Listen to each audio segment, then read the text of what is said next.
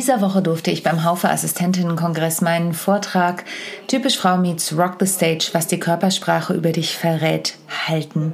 Und ich habe euch ja versprochen, ich nehme euch so ein bisschen mit in die Backstage-Welt. Das heißt, in dieser Folge hört ihr etwas darüber, wie es denn eigentlich so war, nicht nur meinen Vortrag morgens, sondern auch einen Auszug aus meinem Programm zu spielen und was es so mit der Technik auf sich hat. Viel Spaß! Rock the Stage, der Bühnenpodcast. Von und mit mir Sonja Gründemann, der Bühnenexpertin. In diesem Podcast bekommst du Tipps und Tricks für deinen erfolgreichen Auftritt, Backstage-Einblicke und immer wieder neue Inspirationen, wie auch du deinen Vortrag, deine Präsentation oder auch dein Gespräch interessant und abwechslungsreich gestalten kannst.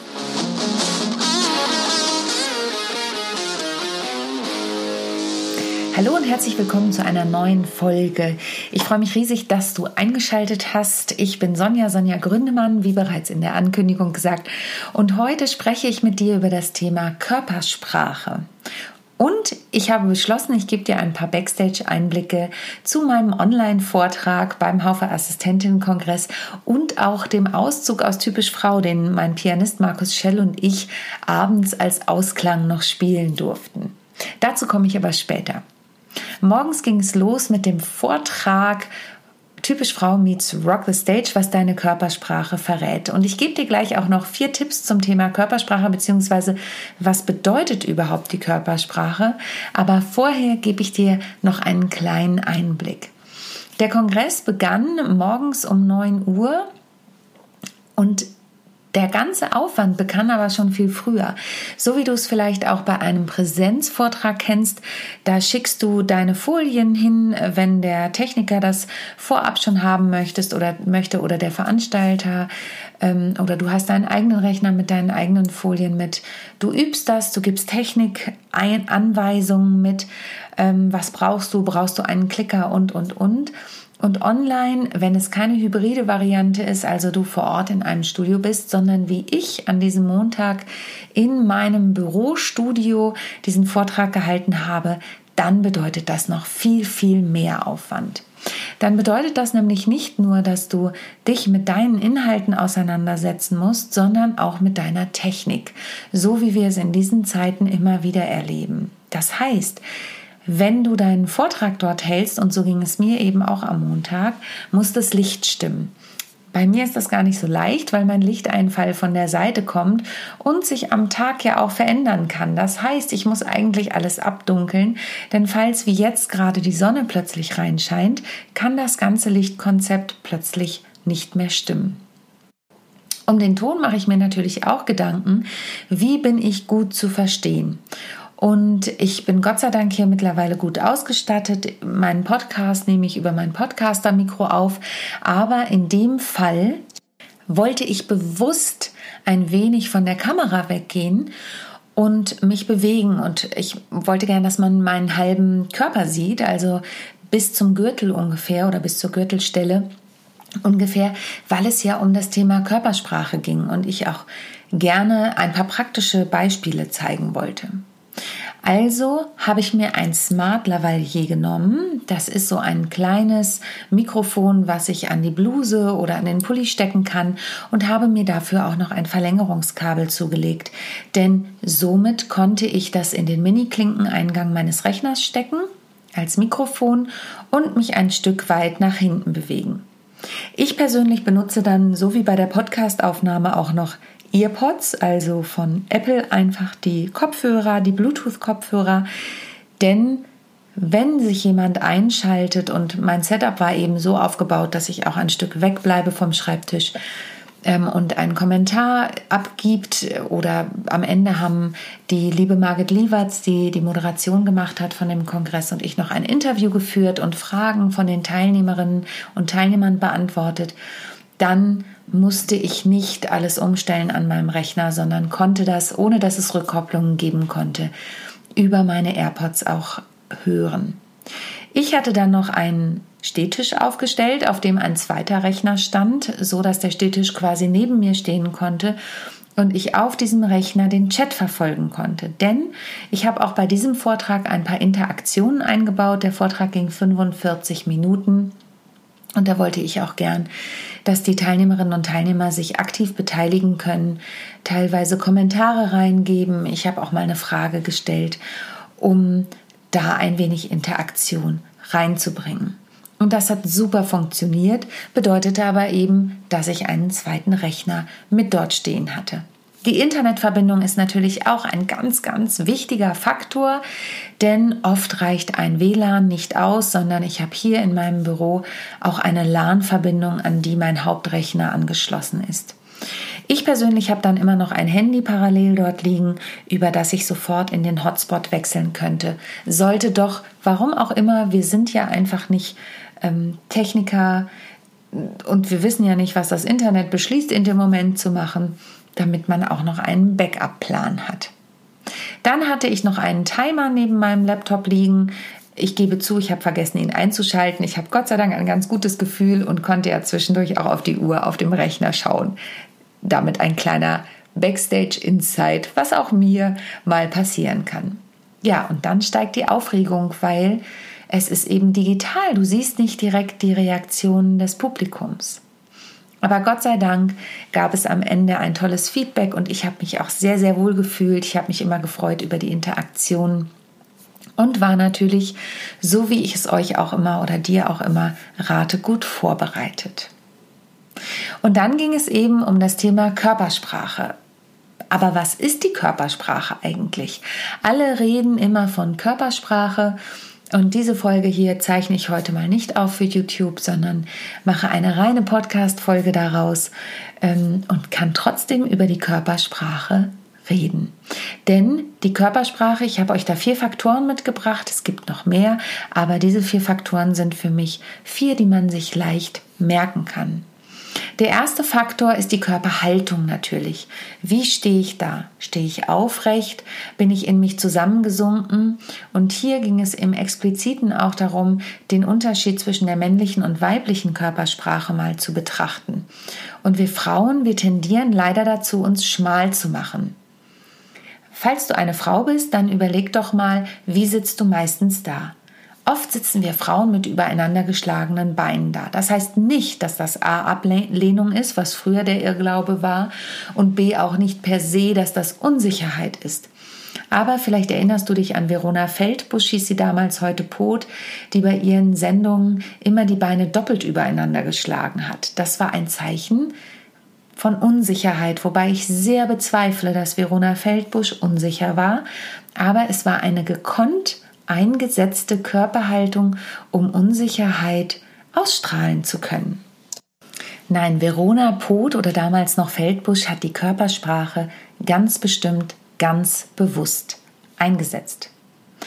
Aber wir Frauen tendieren eben auch dazu, nicht nur im Sitzen die Beine übereinander zu schlagen. Vielleicht ist es dir auch schon mal aufgefallen, Frauen tendieren gerne auch dazu, ihre Beine im Stehen übereinander zu schlagen. Und wann hast du mal einen Mann gesehen, der die Beine im Stehen übereinander schlägt? Männer stehen eher breitbeinig da, Männer das klingt jetzt total bescheuert. Ich habe das im Vortrag ehrlich gesagt auch nicht so gesagt, aber Männer zeigen gerne, was sie haben. Und wir Frauen, das ist auch aus der früheren Zeit bedingt, wir verstecken halt eher, was wir haben. Wir wollen auch immer eher schlank sein und deswegen machen wir uns schmal. Und das ist doch sehr, sehr traurig. Es ist doch viel schöner, wenn wir auch aufrecht dastehen können. Stellt euch vor, ihr habt einen Faden aus dem Hinterkopf wachsen. Nicht so, dass der Kopf nach vorne abknickt, da hörst du auch gleich, was mit meiner Stimme passiert, sondern so, dass du aufrecht, selbstbewusst dastehen kannst. Also überprüfe deine Körpersprache, deine Körperhaltung in dem Fall. Der zweite Aspekt ist der Blickkontakt. Vielleicht kennst du das, ähm, dass du in einem Gespräch bist und meistens auch da nicht nur, wirklich nicht nur Frauen, aber oft sind es die Frauen, die auch den Blick nicht standhalten können. Irgendwas daran ist ihnen unangenehm. Und das ist doch so schade. Versuche den Blickkontakt zu halten wenn du mit jemandem im Dialog bist. Das macht einfach einen selbstsichereren Eindruck. Und versteh mich nicht falsch, es geht nicht darum zu starren. Vielleicht kennst du diese Übung, wo man mit, also mit meiner Tochter mache ich das ab und zu, dass wir gucken, wer kann dann länger dem anderen in die Augen schauen, ohne anzufangen zu lachen. Sondern es geht darum, bei einer Konversation dem Menschen gegenüber das Gefühl zu geben, ich sehe und ich höre dich.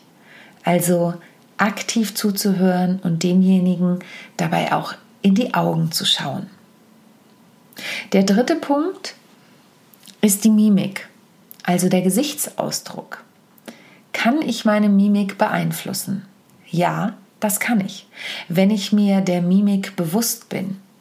Ich habe bei LinkedIn gerade einen Post dazu gemacht und habe geschrieben, das kam mir so in den Kopf, muffeln Sie noch oder lächeln Sie schon? Ich kenne Menschen in meinem Umfeld, also ich habe in der Regel fröhliche Umfelder, aber natürlich kenne ich auch Menschen, die haben immer einen sehr ernsten Blick aus, äh, ähm, einen sehr ernsten Gesichtsausdruck. Da habe ich immer das Gefühl, das kann natürlich auch eine Art von Konzentration sein. Also es gibt ja Menschen, die werden sehr konzentriert, werden dann, wenn ich mich konzentriere, dann kriege ich auch so diese Stirnfalte. Aber bei diesen Menschen habe ich das Gefühl, ich muss immer eine extra Portion freundlich sein, damit ich ein Lächeln von ihnen zurückbekomme. Vielleicht kennst du das auch. Äh, dabei sind die gar nicht böse oder langweilig oder motzig. Aber es gibt so Menschen, da habe ich immer das Gefühl, oh mein Gott, ich mache irgendwas falsch. Gleich motzt die Person los oder ich kann es ihr nicht recht machen. Und manchmal oder oft sind sich diese Menschen dessen aber gar nicht bewusst, dass sie immer motzig gucken. Und man kann ja ganz viel über den Mindset und die Gedanken machen und kann da darüber Einfluss drauf nehmen, wie ich nach draußen wirke. Vielleicht hast du auch meine letzte Podcast-Folge gehört zum Thema Wirkungsmännchen. Da geht es ja auch ganz viel darum, aber viele Menschen sind sich dessen gar nicht bewusst, wie sie wirken. Und dann kann eben sowas entstehen wie, das ist ein motziger Eindruck. Und mal ganz ehrlich, bist du schon mal zu einem Menschen gegangen und hast gesagt, entschuldige bitte, du machst einen total motzigen Eindruck. Das sollte man sich vielleicht mal überlegen, wenn man das freundlich macht. Wenn man diesen Menschen gut kennt und weiß, der oder die meint das gar nicht so, der oder die hat gar nicht immer schlechte Laune, aber sieht so aus. Also über denke deine Mimik und achte mal auf deinen Gesichtsausdruck. Es geht auch nicht darum, das ist mir auch nochmal ganz wichtig, verkrampft immer zu versuchen zu lächeln. Das geht ja nicht. Es geht darum, dass die innere und äußere Haltung, auch dazu habe ich ja schon einen Podcast gehabt, dass die übereinstimmen. Denn wenn das nicht stimmt, dann ist das komisch für den Gegenüber. Und last but not least, der vierte Aspekt, den ich gerne mit reinbringen möchte in die Körpersprache, ist die Handbewegung. Also die Mimik hatten wir eben und es geht um die Gestik. Und natürlich kennt jeder Angela Merkels Raute. Ist ja klar, wir kennen die alle. Das ist eine einstudierte Gestik, die für sie Sicherheit geben soll oder die ihr Sicherheit geben soll. Das ist eine einstudierte Gestik, die für sie ähm, ein gewisses Standing abbilden soll. Und darum geht es nicht, aber es geht darum, Unsicherheitsgestiken zu vermeiden. Es geht darum, dass du mit dem, was du machst, sicher bist und nicht dir beispielsweise unruhig am T-Shirt rumzuppelst. Das sind ja so Unsicherheitsgesten, die manchmal auch unbewusst ablaufen. Oder Frauen mit langen Haaren fummeln gerne an ihren Haaren rum und das mache ich jetzt gerade auch, das kannst du gerade nicht sehen, aber ähm, dann verändert sich bei mir auch automatisch die Stimme, weil ich dann so in ein kleinen Mädchengehabe gehe. Und das soll nicht sein und manchmal sind es diese Unsicherheitsgesten. Natürlich kann das auch mit der Körperhaltung einhergehen, dass du unruhig hin und her tippelst. Aber in erster Linie geht es eben darum, solche ähm, Unsicherheitsgesten zu vermeiden. Und wenn du die vermeiden möchtest und das Gefühl hast, das passiert dir immer wieder auf der Bühne, dann nimm was in die Hand.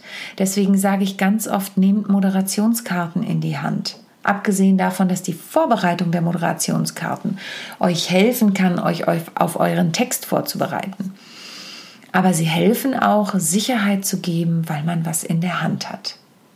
Genau, das sind die vier Aspekte der Körpersprache. Überprüfe sie doch mal für dich, wie du sie einsetzt.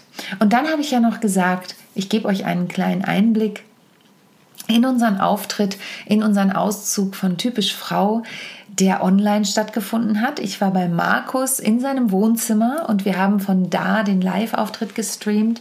Markus hat live am Klavier gespielt und wir hatten ein Raummikro aufgestellt, über das wir den Ton abgenommen haben. Und ich habe typisch Frau so zusammengekürzt, dass wir eine halbe Stunde, naja, am Ende waren es 40 Minuten mit Zugaben gemacht haben. Und auch da habe ich die Zuhörerinnen und Zuhörer aufgefordert, was in den Chat zu schreiben zu manchen Punkten. Und dadurch war wenigstens ein bisschen Nähe zum Publikum da und ich habe hinterher ganz, ganz tolles Feedback gegeben. Und natürlich ersetzt das nicht den persönlichen Kontakt, aber ich bin einfach glücklich, dass es das trotzdem möglich macht. Ich bin ähm, dankbar, dass das auch so gut bei den Teilnehmerinnen und Teilnehmern, den Zuschauern ankam und freue mich auf die nächste Gelegenheit, wenn wir das machen können. Denn für Kongresse ist das einfach eine ganz, ganz tolle Möglichkeit, auch da eine Abwechslung reinzubringen durch so einen Livestream. Also, wenn du demnächst einen Kongress oder einen Vortrag oder irgendetwas hast, eine Veranstaltung, wo du eine Auflockerung durch Gesang und Klavier brauchst, melde dich gern bei mir. Ansonsten danke ich dir, dass du heute dabei geblieben bist. Und ähm, wenn du es noch nicht getan hast, trag dich gern für meinen Newsletter ein. Meine Homepage ist neu, also die ist seit dieser Woche neu online, ganz exklusiv, ganz frisch. Danke an MyWhite Media und Matthias Wald, die haben meine Gedanken und meine Wünsche und die Klarheit und Strukturiertheit ganz toll umgesetzt. Also schau mal vorbei auf www.sonja-gründemann.de. Und hier kommt noch die Ankündigung für nächste Woche, denn ich war diese Woche bei der großartigen Monika Hein zu Besuch. Wir haben eine ganz tolle Podcast-Folge zum Thema Atmung und Stimme aufgenommen. Es lohnt sich auf jeden Fall, also wenn du nächste Woche wieder einschaltest, wenn es heißt Rock the Stage, der Bühnenpodcast von und mit mir, Sonja Gründemann und in dem Fall der großartigen Monika Hein. Bis bald. Tschüss.